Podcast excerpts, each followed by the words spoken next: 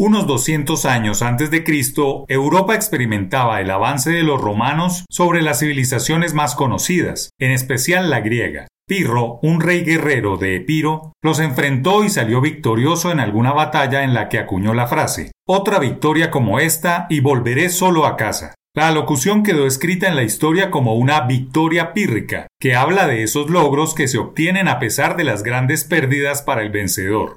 Solo los especialistas en derecho internacional entienden lo que está pasando en el Tribunal de la Haya, en donde Colombia enfrentó tres demandas de Nicaragua, dos de ellas ya resueltas y a la espera de una tercera. La primera, leída en 2012, destapó una serie de ligerezas diplomáticas en términos de relaciones internacionales de Colombia desde los años 60. Puso al descubierto que la estrategia jurídica en términos de derecho internacional no era la adecuada y que la presencia del país en aguas del Caribe estaba bien comprometida. En ese momento hubo una reacción desproporcionada y el país decidió salirse del llamado Pacto de Bogotá en lugar de sentarse a negociar con Nicaragua, pues era el momento para no seguir cediendo soberanía y plataforma marítima. Hasta ese momento nunca hubo una estrategia jurídica de largo plazo que tuvo que cambiarse. El reciente fallo solo confirmó las derivaciones del primero al decir que Colombia ha incumplido y le garantiza derechos a los raizales. Los políticos de ese momento aplicaron la estrategia de exaltar la soberanía y atacar el Tribunal Internacional, sin conciencia de que aún hay un tercer veredicto que puede afectar intereses económicos en la plataforma marítima.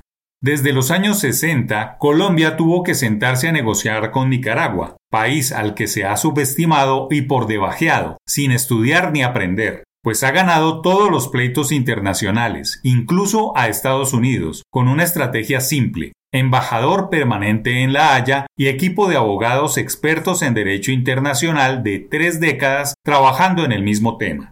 La llamada plataforma extendida está pendiente. Solo ahora Colombia le está poniendo interés a un tema como muchos que solo se toman en serio cuando son problema o están en crisis. Ayer el país la sacó barata. En términos del experto Eric Tremolada, la Corte examinó las reclamaciones nicaragüenses según las cuales Colombia habría violado el derecho internacional. Primero, por no haber dado aplicación al fallo del 19 de noviembre de 2012. Segundo, con las operaciones de la Armada Nacional en el Mar Caribe. Y tercero, con la expedición del decreto que estableció la zona continua integral en el archipiélago.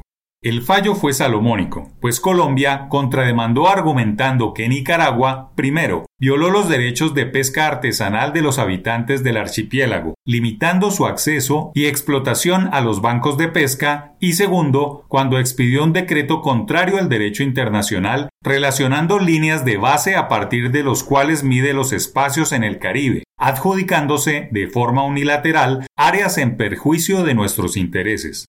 No es tarde para que los presidenciables hablen sobre el tema y sienten una posición para zanjar este asunto de una vez por todas, partiendo que todo este litigio es la crónica de un pleito perdido.